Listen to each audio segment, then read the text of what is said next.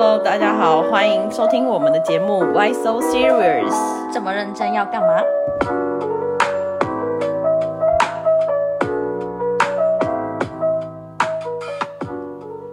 嗨，我是 Lindsay，我是伊娃，我们上一集聊二五二一实在是太过瘾了，聊聊太嗨了。我们我们还有好多没有讲，所以我们决定要分为上下集。然后你们现在收听的就是下集的部分，因为我们要聊的就是分手。就他第十六集最后面，男女主角中间花了两次，两次吗？两次、三次，反正花了蛮大篇幅在练习分手这件事，要怎么好好分手？练习分手吗？如何好好分手？对，就反正就是他们最后，因为他们分手的原因有一大部分，因为他们远距离，然后呃，男主角正在经历他在工作的时候不能承受的那些情绪，然后他不想要带给女朋友，然后女主角就是觉得说。哦，我的加油已经没有办法传递到那边，然后这段就是让我觉得很有感触，是因为我之前有一个男朋友。搞得好像我有很多男朋友一样，没有，其中一个男朋友，其中一个男朋友，那是一段非常，我觉得对我来说是非常重要的一段恋情。我们那时候最后的时候，我也有同样的感觉，就是像那时候女主角就说，她已经不知道怎么样去表达说我支持你是什么样的感觉，因为她的加油已经没有办法传递过去，因为男生就也没有办法去感受那个力量，对，去感受那个力量，然后他也花了很长的时间去决定这件事。事情，然后对于我那时候跟那一任男朋友最后的感觉也是很像，我也花了蛮多时间，说我真的要放弃一个我知道他爱着我，可是他已经没有办法给我力量的一个人。这样，男女主角最后就是他们其实第一次正式谈分手的时候，他们两个是很轻描淡写，是在电话中的，因为那时候他们还是也没有在电话中，他们是他们在电话中的时候，就是感受到彼此已经没有什么话好说，然后女生也是默默心里有做了一个。决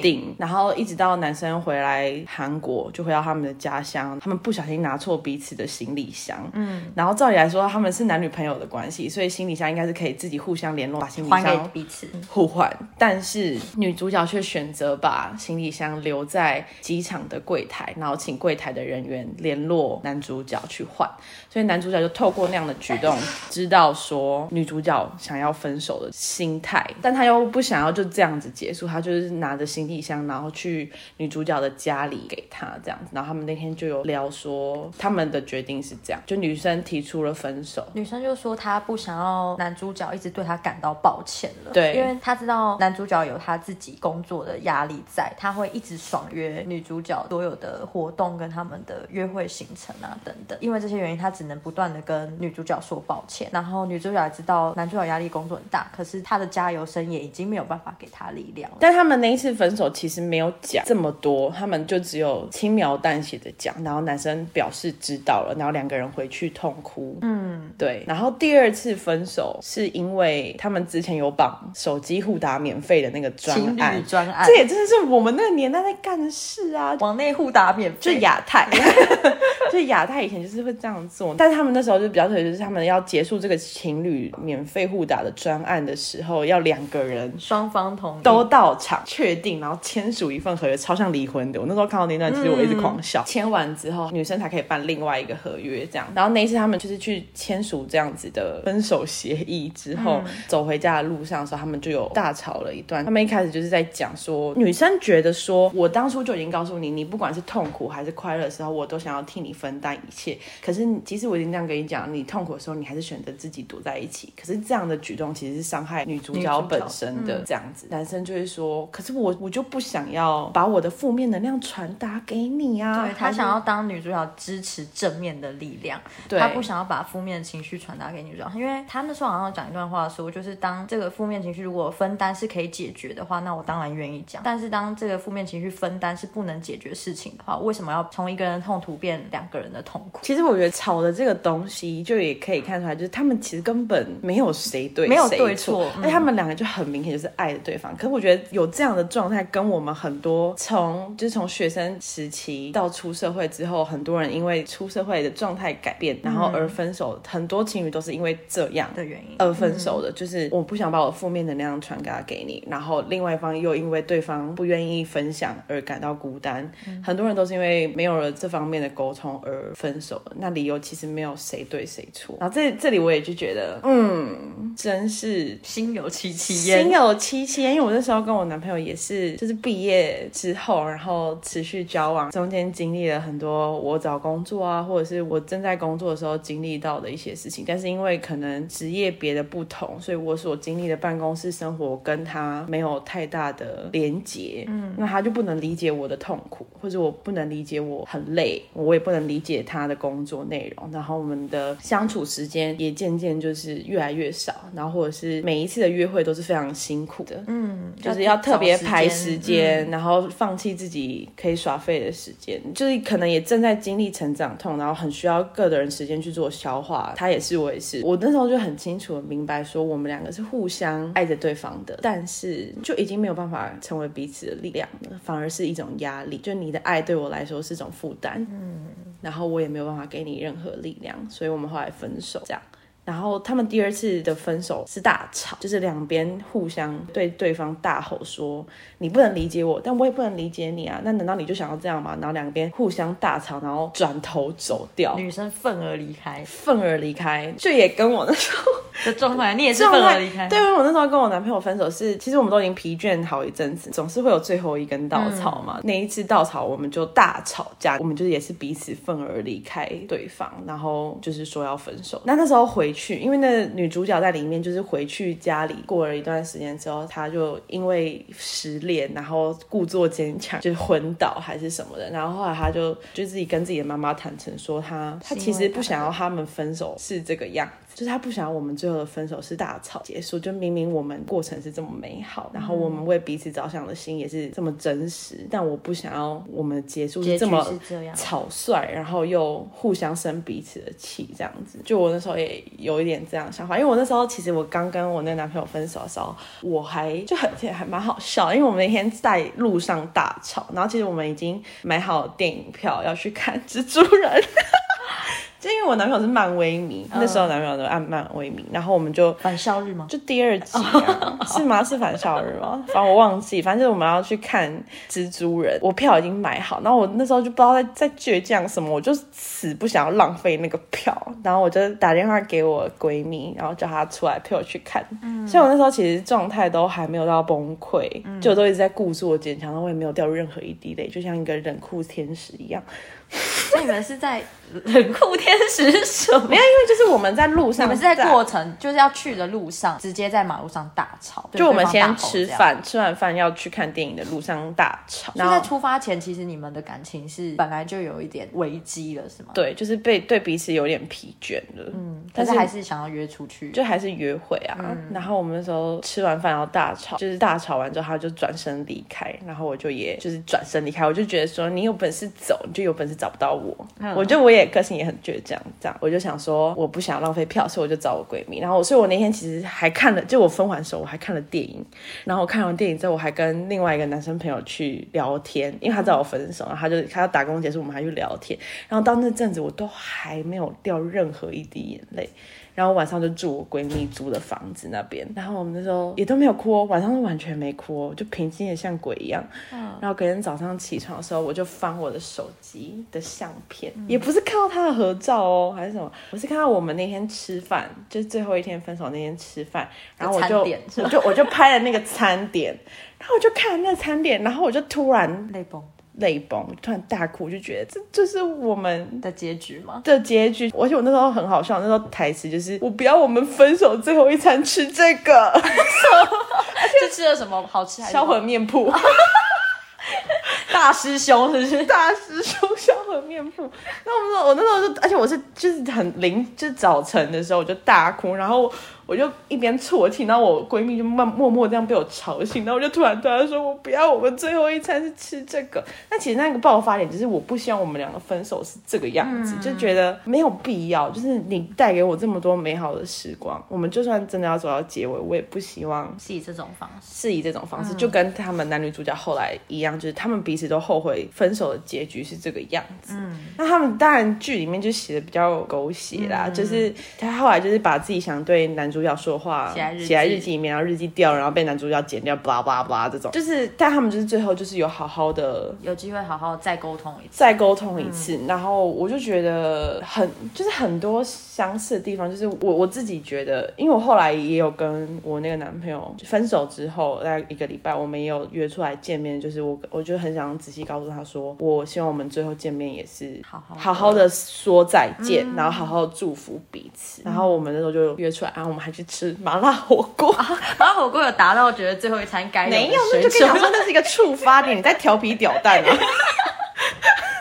然后，反正你你有跟男女主角一样，就是有再花一次的时间，有把你们两个约出来，然后再聊一次，为什么会今天走到这一步？然后你们希望你们未来是怎么样？对我那时候就有很好好看，而且我们两个就是哭成泪人了，你就知道那个火锅店店员有多。你们在火锅店直接在 在华火锅，但它是高级的，就是有一个小包厢这样子，然后我们是坐对面，然后我们就好好的讲。但我男朋友那时候是不想分手的，因为他他觉得还可以再努力，我就。很理性的跟他讲说，就是我们现在的问题有哪一些，但这些问题都不是透过我们努力现阶段可以解决的。然后我也觉得我正在伤害你当中，嗯，就是我对你的期许或我对你的盼望都是在伤害你。我不想要让你受到那么伤害，就是我们趁我们还爱着彼此，不想伤害彼此的时候分开会比较好，总比到时候我们真的受不了彼此两败俱伤然后我们去找了别人，然后发现，然后变成就是因为劈腿而分手。我觉得这样没有比较好。所以那时候就哭成泪人儿，就是讲这句话。但是我过了这么久之后，我还是非常庆幸说，我们有约出来，嗯，好好的去跟对方说再见，然后祝福彼此。不然我就会觉得，我们之前相处了这快两年的这些时间，都是有点遗憾，有点遗憾。就是我很庆幸自己有好好的结束这个一段关系，没有错付吗？应该是这样讲。这段感情，你这或是这段青春这样。对对对，这这段青春。就像他们男女主角一样，对对对。觉得那时候讲到，就是他们两个因为一些彼此的不理解，因为我觉得算不理解。我觉得他们两个都很体谅对方，就是因为过度体谅对方了，所以就会开始呃，就是不想把负面情绪给对方啊，或者是另外一半反而因为你刚刚提到，就是他没有机会去了解男主角到底正在经历什么而觉得孤单这件事情，跟我之前有一段感情的的结尾很像，就是那时候状态也是呃，对方的工作压力很大。但是没有办法，呃，他不知道该怎么跟我讲，因为他觉得我跟他在不同的行业别，没有办法理解他的工作样貌是什么。那他跟我讲了，好像也没有意义，因为工作压力还是存在着。对对，然后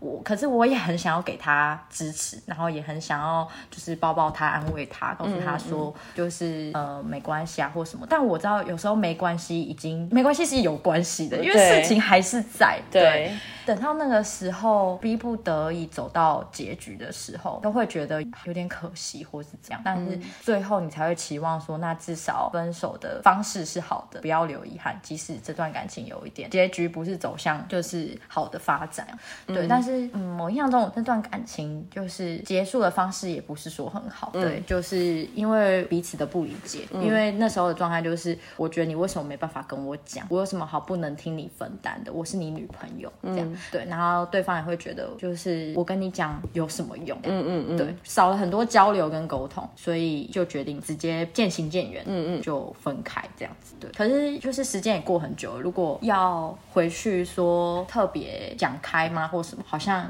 对现在来说其实也没有必要的。但是我觉得就是跟这部戏一样，就是青春好像都是这整段人生中的一个样本嘛。嗯嗯嗯，就是如果没有这些热血，这些相。爱啊，或者是这些争吵。这些经历的话，就是很难让现在自己能有这些想法。对啊，或者是成长。成长，对。像我现在也不会觉得说对方有遇到困难的时候，他不能自己消化。就是，但你要跟我沟通，就是你可以跟我沟通说，哎，我消化负面情绪的方式是这个样子，你就不要管我一天，明天我就好了。就我以前不能理解，但我现在越来越能理解。但搞不好，如果我没有经历那段时间的时候，嗯，我是还停留在那个时候，会一样持续的没有。办法理解对方，对啊，对啊，会一直要要求对方说你为什么不跟我讲，我所有事情都要知道，或者是你有压力就是要由我来帮你分担。对啊，对。但其实大家真的都已经成年了，然后大家也成熟了，经历的事情越来越多了。嗯，就是遇到压力，大家都有自己排解的方式。是啊，那当然跟对方分享也是其中一种。嗯嗯。但如果能多一点沟通跟交流，然后你多了解彼此一点，然后知道说哦，他现在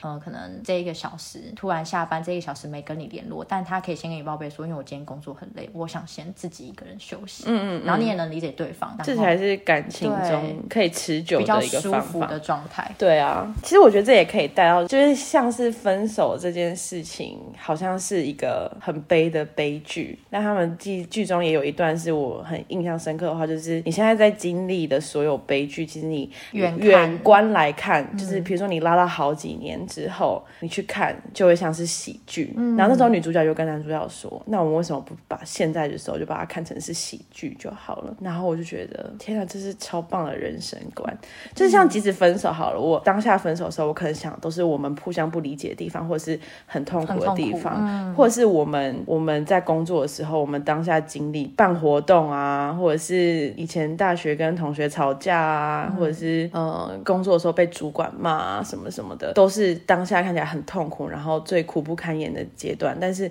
你把时间拉到三年后、五年后、十年后，或者甚至只是一个礼拜之后，你回去看，你都会觉得那时候自己很好笑，或者是什么桥段尴尬到很好笑。嗯，或者如果没有经历这件事情，就不会有现在这个结果。对啊，对啊，每一步其实都蛮重要的。对啊，所以其实我们也可以像女主角这样讲的，就是你都已经知道你往后拉的时间去看，它会是喜剧。那你在自己很痛苦的时候，你是不是也可以透过用这样的方式拉？自己一把，嗯，转换心情一下，对啊，就是不一定要把自己一直深陷在自己很痛苦或很负面的情绪当中，然后觉得这一切都是很糟的，对不对啊？这一切都只是过程。好了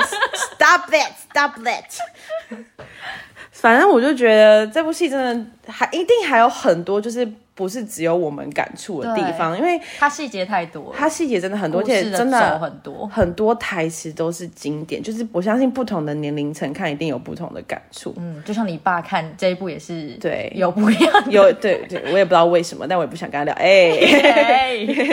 但是我觉得它就是一部可以带给我们很多力量的戏剧，对，真的蛮多内容，而且它其实里面有超级多笑点，或者是一部哭哭笑笑哭，而且它真的是每一集就是你都觉得哦。好，我可以松懈下来了，然后哭点就来了，对，然后就要开始抽抽卫生纸什么之类的。我第十六集最后一集真的是，我从头哭到尾，我从头哭，我应该只有三分钟是把眼泪停止哭，而且我都我甚至哭到觉得我不知道我在哭什么，就到底是什么触动到我了。就是我知道我们真的，我真的这样很夸张，你们一定觉得很夸张，但是相信我，你们去看你就知道这一点都不夸张。好，我们最后还有一个地方是想要分享的，想要分享的。我觉得他们第一集开始的时候，呃，那时候男主角就跟女主角讲一句话，因为那时候男主角就是刚经历他要出社会，然后家里没有钱的时候，女主角是刚好高中生的那个状态，就他想要换学校的想要换学校，对。然后那时候男主角就跟女主角说，就是有地方可以求助，有人可以求助的时候，是你这个年纪专属的特权，所以就享受吧，就是错过就会很可惜了。我就觉得这段真的是在出社会之后你才会有的。体悟深刻的体悟，对你出社会之后，很多事情你真的必须自己得去经历，你已经没有办法随时敢开口伸手去跟家里要资源，或者是跟